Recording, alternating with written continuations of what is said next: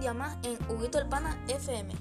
Hoy os vamos a informar sobre el nuevo Mercedes GTA volador, ya que ha impactado a todas las personas y sobre todo a las demás empresas de coches. Este coche va a ser el coche de futuro y bueno, para saber un poco más de este lanzamiento de Mercedes hemos traído al ingeniero técnico Juanca de León. Hola a todos, la verdad que estamos muy orgullosos del nuevo lanzamiento del GTA volador ya que es un coche que nos va a dar muchas ventajas. Cuando hablamos de ventajas, ¿a qué nos referimos? Por ejemplo, estamos hablando de combustible. Lleva un tanque muy reducido, tan solo a 30 litros de combustible. ¿Cuántos kilómetros recorre con tan poco combustible?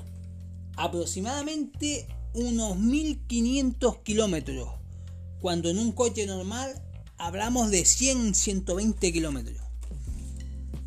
¿A cuántos metros de altura puede estar? Eh, va a estar sobre unos mil metros máximo, ya que no podemos invadir el espacio aéreo de los aviones y con esa altura es suficiente para que haga un consumo mínimo. ¿Cómo será el manejo? El manejo será de apenas tres botones.